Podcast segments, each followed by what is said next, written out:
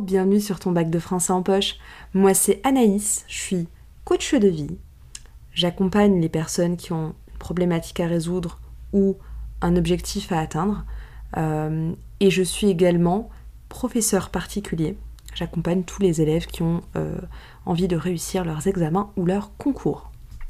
On se retrouve aujourd'hui pour voir ensemble les 5 pièges à éviter lors de l'entretien, lors de la deuxième partie de l'épreuve orale. Alors n'oublie pas de télécharger la petite fiche, ça pourra t'aider si tu veux prendre des notes. Alors, le premier piège, ce serait déjà, quand tu prépares ton exposé à la maison, de céder à la tentation d'aller regarder sur Internet et de faire des copier-coller. Attention, ce qu'on attend, c'est vraiment un compte-rendu personnel d'un lecteur et non pas, euh, en fait euh, euh, une espèce de, copier-coller de Wikipédia. Donc attention à ça, ça va se sentir tout de suite et ça fera très mauvaise impression. deuxième piège à éviter, ce serait bah, de trop en dire. Justement, dans l'exposé, de commencer à trop raconter, à, à vouloir dire trop de détails et parfois des détails qui ne sont pas intéressants, qui ne sont pas pertinents. Euh, donc vraiment faire attention, sélectionne bien les informations que tu vas donner. Tu n'as que peu de temps, tu as entre 2 et 3 minutes, donc il faut que ce soit efficace. Donc attention à ne pas trop en dire. Il faut que ce soit intéressant. Euh, troisième piège, et c'est lié, ça serait bah, justement euh, d'oublier euh, le point le plus important qui est en fait de présenter tes motivations, d'expliquer pourquoi tu as choisi ce livre-là. Donc il euh, faut éviter de trop en dire pour avoir le temps justement de bien expliquer pourquoi tu as choisi ce livre-là. C'est ça qui est le plus important. Tu vas être évalué sur ta capacité à défendre ton choix, sur ta capacité à argumenter. Donc c'est ça qu'il faut soigner.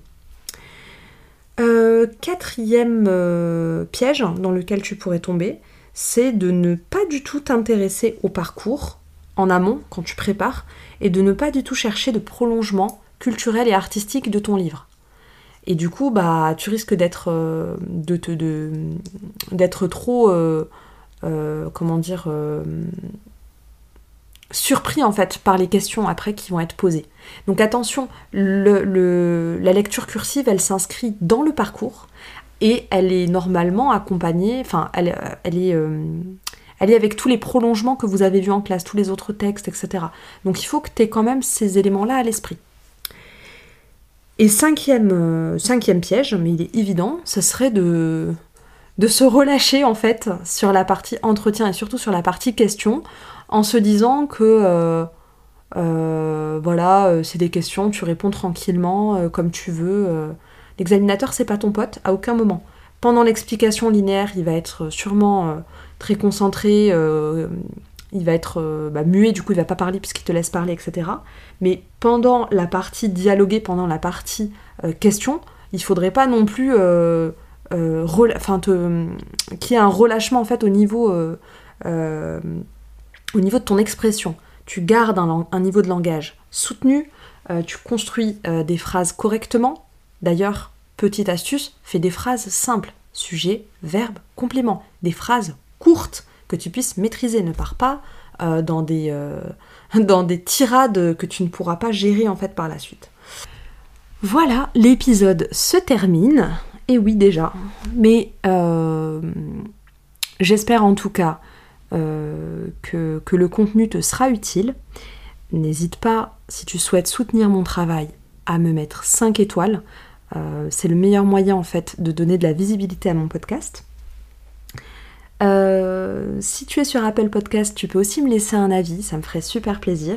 D'ailleurs, merci à Didis du 76 qui a mis donc rien à redire, 5 étoiles. Les podcasts sont parfaits. Merci beaucoup. En tout cas, merci à tous ceux qui m'écrivent en DM sur Instagram, comme d'habitude. Je, pense à vous remercier parce que ça me fait super plaisir. Et, c'est vraiment un, kiff en fait d'échanger avec vous. Euh, euh, que ce soit sur les épreuves ou autres, vraiment toujours, ça me fait toujours kiffer. Voilà, merci pour ton écoute et je te dis à très bientôt sur ton bac de français en poche.